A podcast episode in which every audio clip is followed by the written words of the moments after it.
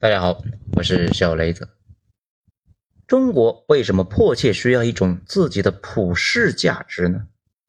文章来自于微信公众号“着实新维度”，作者罗马主义。中国有自己独创的普世价值吗？咱们稍微冷静客观一点的小伙伴都不敢回答这个问题。那为什么我们还要来讨论呢？因为在之前我们讲过。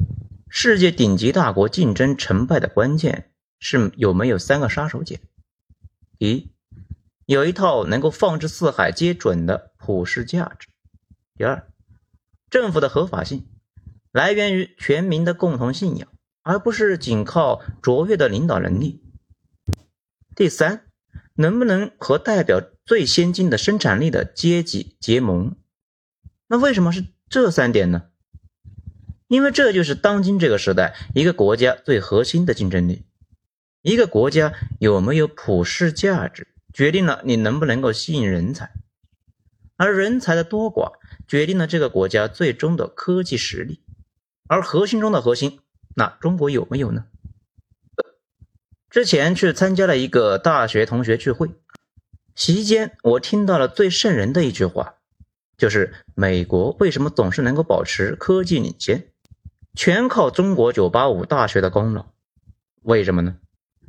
因为咱们读的电子科技大学算是985里面的破学校，他好不容易培养出来几个天才少年，也全都去了美国，更遑论北大、清华了，简直就是美国设在中国的选秀基地。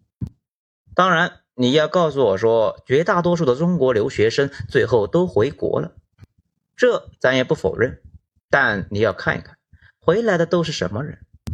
是拿着父母的钱出去游山玩水了四年的平庸之辈，还是凭本事去了美国的常春藤大学，奖学金都花不完的人中龙凤？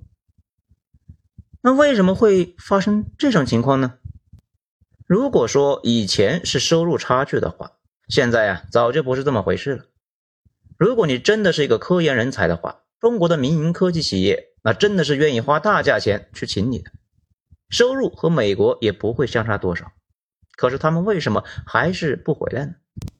就像咱们以前说的那样，中国985你大学的臭老九们，有相当一部分是西方价值观的铁杆粉丝，在这样的环境里面培养出来的年轻才俊，很难不受他们的老师的影响，倾心于美国的政治制度，这才是关键。所以。一个国家有没有普世价值，不是你自己说了就能算数的，而是要问精英们相不相信。不仅仅是中国的精英们，而是全世界的精英们。因此，一个真正的普世价值，必须是知行合一、逻辑自洽的，经得起推敲的。老百姓的脑子容易洗，但是呢，知识分子们却是一肚子花花肠子，忽悠他们并不容易。所以，我们回到前面的问题：中国有没有自己的普世价值？这答案呢，可能有点出乎大家的意料。其实我们早就有了，只是呢，我们自己都搞忘记了而已。为什么呢？这里就有两个原因。首先是中国是人类历史上唯一一个延续了两千年的文明，它现在的政治体制和两千年前并没有什么本质的变化，这是一个不可思议的奇迹。既然是一个奇迹，那它怎么可能没有一套放之四海皆准的普世价值？要知道，人类今天所有的政治体制，早在两千年前就已经被全部的发明出来了。今天美国的民主共和体制不过是古罗马政治体制的翻版而已，但这套政治体制呢，放在历史上来说，远远不如中华文明的政治体制顽强。毕竟，古罗马后来被蛮族消灭了，民主政治在历史上消失了上千年，直到十八世纪美国建国才再次被复活。相比之下，中国从秦汉时期发展出来的这一套政治体制，顽强的生存到了今天，你敢说它没有一个普世价值做支撑吗？第二个原因。中华文明呢，虽然在历史上多次遇到了挫折，但它总能够触底反弹。而且更关键的一点在于，哪怕这套政治体制呢已经运行了两千年，但只要一实现了大统一，它马上就能够走到世界前列。中国搞改革开放，不过也就短短四十年而已，但下一步不是又要逐鹿全球了吗？所以，中华文明的基因里面一定有一套普世价值，并且能够经得住时间的考验，不然为什么会有这些奇迹呢？咱们相信，大家的心里面一定会隐隐约约的浮现出一个答案，会不会是儒家思想呢？这一说起儒家思想，绝大多数人的脑海里面立刻就会联想到贞节牌坊，联想到裹小脚，想起了孔乙己，想起了范进中举，想起了愚忠愚孝，这不就是一堆封建糟粕，早就被扫进历史的垃圾堆了吗？其实啊，这是一个彻头彻尾的误读。从一八四零年开始，西方列强的洋枪洋炮不仅仅伤及了中国人的肉体，也差一点摧毁了我们的文化，更让很多知识精英们失去了自信，导致我们自己都搞不清楚我们的文明的精髓到底在哪里。那支撑我们中华文明延续了两千年的儒家思想，到底是个什么玩意儿呢？在回答这个问题之前，咱们先问大家一个问题：人类最基本、最完美的组织形式是什么？显而易见，是家庭。家庭是人类一切文明的基础，它的本质是基于爱和亲情的联系，是人类所有组织形式中最美好和最健康的一种。要知道。人类除此以外的所有组织形式，全都是基于暴力的。即便是今天被奉为圭臬的民主选举制度，它的本质其实也是暴力。为什么呢？请问，一人一票和对错有关吗？人多就一定代表着真理吗？当然不是，人多只是代表力量更大，代表着反抗是没有意义的。投票呢，实际上是一种力量的展示，让对方提前知道暴力冲突的结果。它的最大功用，那就是降低政治成本。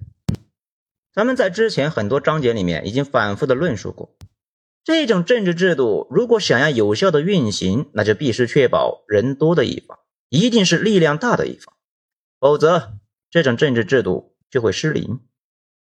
为什么古希腊和古罗马能够诞生出民主制度呢？因为他们的作战方式呢，都是以步兵方阵为主，人多的一方自然代表着力量更大。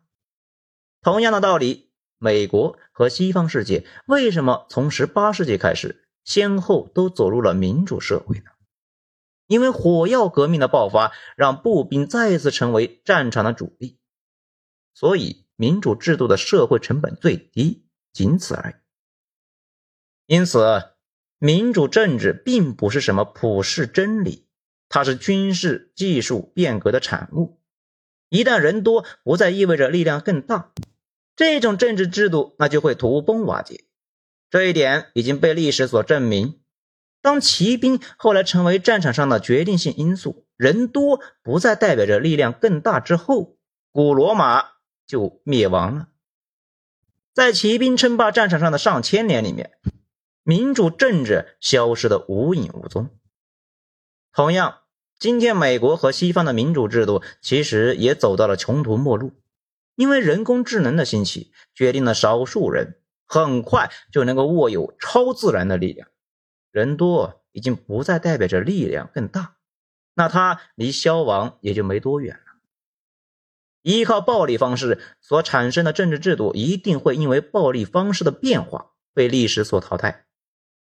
所以，站在这个角度来讲，什么样的政治制度才能够永葆活力、源远流长呢？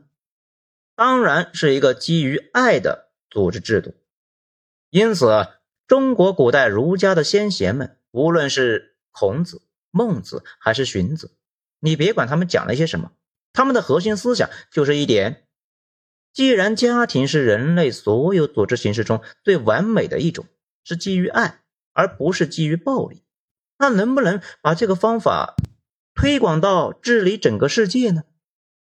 所以，中华文明的根一开始和西方就是不一样，它是我们中华民族为解决人类文明的发展提供了一个全新的思路。那这个想法正确吗？我们很容易发现，这中间存在着一个大问题，因为在一个家庭中，父母的爱、子女的孝、兄弟姐妹的情谊，那都是基于血缘所产生的亲情。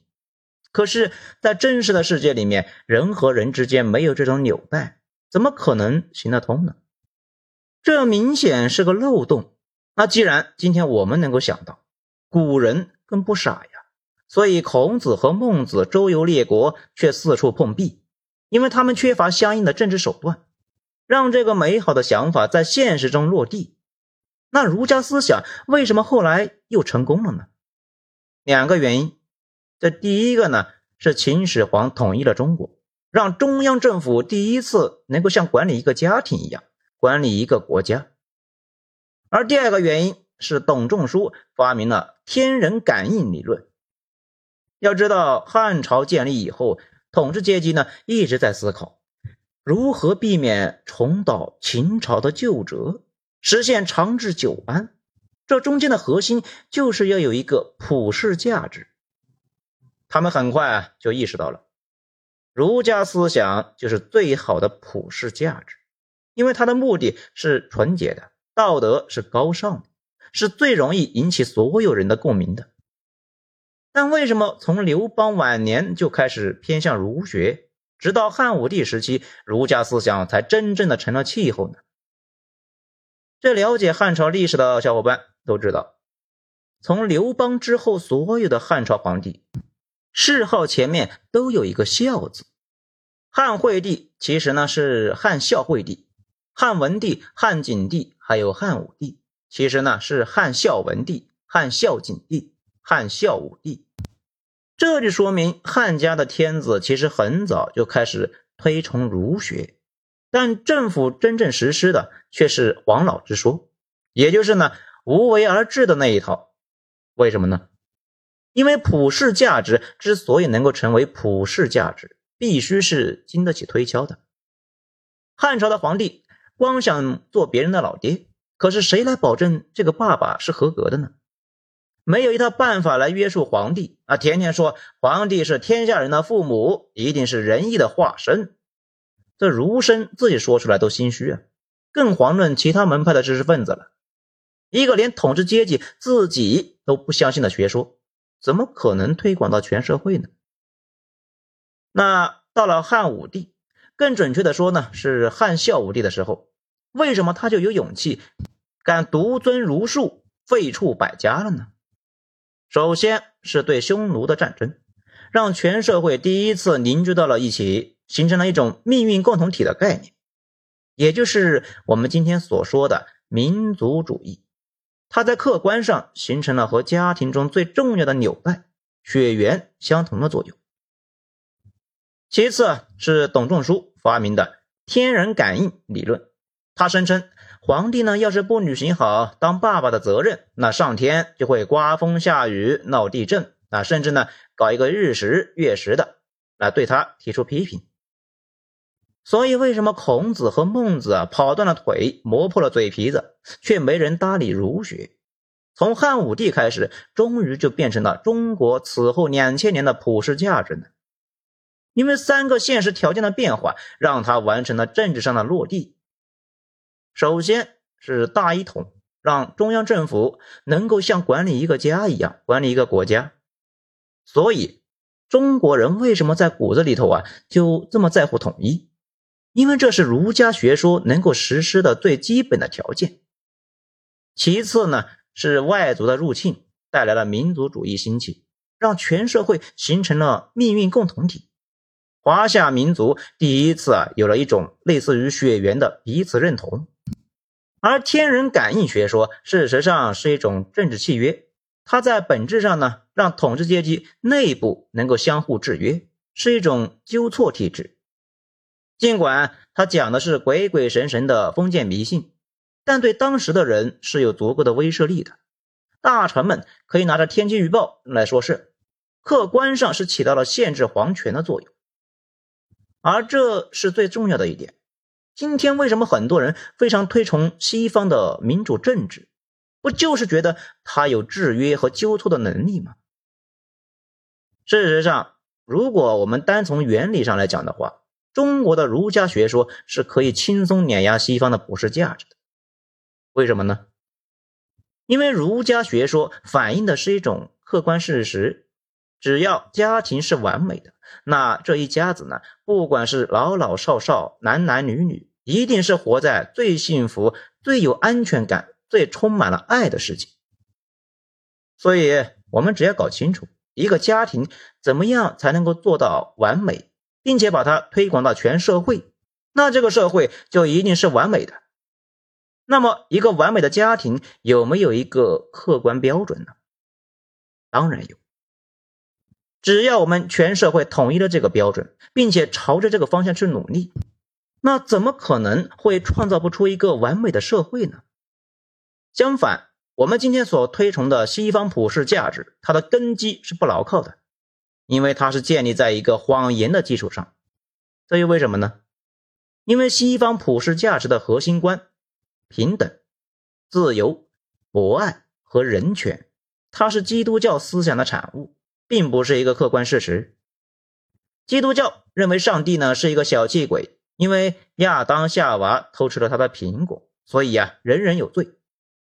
那么，既然你坏我坏大家坏，那也就别说谁比谁高那么一点点，自然就是人人平等了。而后来，基督自愿呢钉在十字架上，替人类赎了罪，从此人人都有机会和上帝重新签个约，自己决定是死后呢上天堂还是入地狱。从这个权利开始，经过一系列复杂的论证，就推导出了人权这个概念。由于愿不愿意和上帝签这个约，是每个人自己呢可以凭自己的意愿行使的权利，那很显然就是人人生而自由。那么，既然上帝是爱每一个人的，那每一个人就该爱其他人，因此就该博爱，当然不能够搞性骚扰。尽管他们推导出来这一系列的结论，咱们是非常赞同的，但是这个推导过程的本身却是极其荒唐的。如果我们用如何实现一个完美的家庭的学说，不是更容易推导出这些结论吗？任何一个成功的现代家庭里面，父母和子女以及亲戚之间的关系，不就是平等、自由、博爱和人权吗？甚至还能够推导出更多的内涵，包括慈爱、保护、教育、孝顺、互助、和谐等等。如果从根源上进行探讨，儒家学说肯定可以全方位的替代西方现代的普世价值。举个最简单的例子，西方年轻人最时兴的绿党，那其实呢就是两千年前董仲舒的那一套翻版。因为天人感应学说，用现代的语言来解释呢，就是错误的政治决策肯定会导致呢生态恶化，而一旦出现了生态灾难。反过来也可以证明执政者的错误，这不就是现在西方最流行的政治观点吗？那有人可能就会说了呀，既然儒家学说这么好，那后来为什么又衰落了呢？因为时代发生了变化，对什么是美好家庭的定义呢，也在不停的变化。事实上，即使在中国，儒家也是起起伏伏了好几次。因为天人感应学说有一个致命的问题，它的根基是基于鬼鬼神神，而儒家在本质上是无神论的。皇帝和官僚们本身就是由儒家知识分子所组成的，他们是不信鬼神的。可是儒家实现政治契约的方式，确实要通过天人感应和神道社教，用妖魔鬼怪去约束皇帝和吓唬老百姓。这本身就是自我矛盾的，再加上佛教进入中国之后呢，知识精英们那就更不相信本土的牛头马面了，这就造成了契约的失效。而另外一个方面，从五胡乱华开始，一直到隋唐的建立，北方的统治者呢，大多都有少数民族的血统，因此华夷之分也变得是渐渐的模糊了起来。新的身份认同还没有被建立起来，所以儒学到了唐代已经衰落的非常厉害。那该怎么办呢？宋代知识分子朱熹想出了一个办法，把儒家思想宗教化，虚构了一个被称作天理这个神秘力量，把它说成是万事万物的本源，超越一切的存在，代替董仲舒说的鬼鬼神神。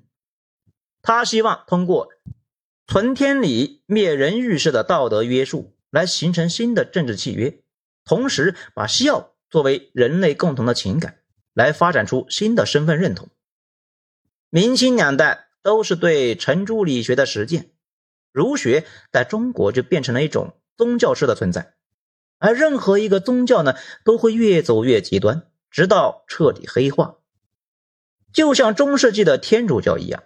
变成了我们今天厌恶的对象，那这是不是意味着儒家学说已经走到了尽头了呢？恰恰相反，无论是董仲舒还是朱熹，他们所提供的都是他们所处的那个时代儒家学说最佳的落地方案而已，都只是服务于当时的，并不代表着儒家思想的核心。而儒家学说的内核，就是要寻求当下这个时代里边一个家庭最完美的组织形态，以及它所内涵的价值观，把它形成社会共识，最后呢推广到治理整个社会去。所以时代在变化，完美的家庭形态也在变化。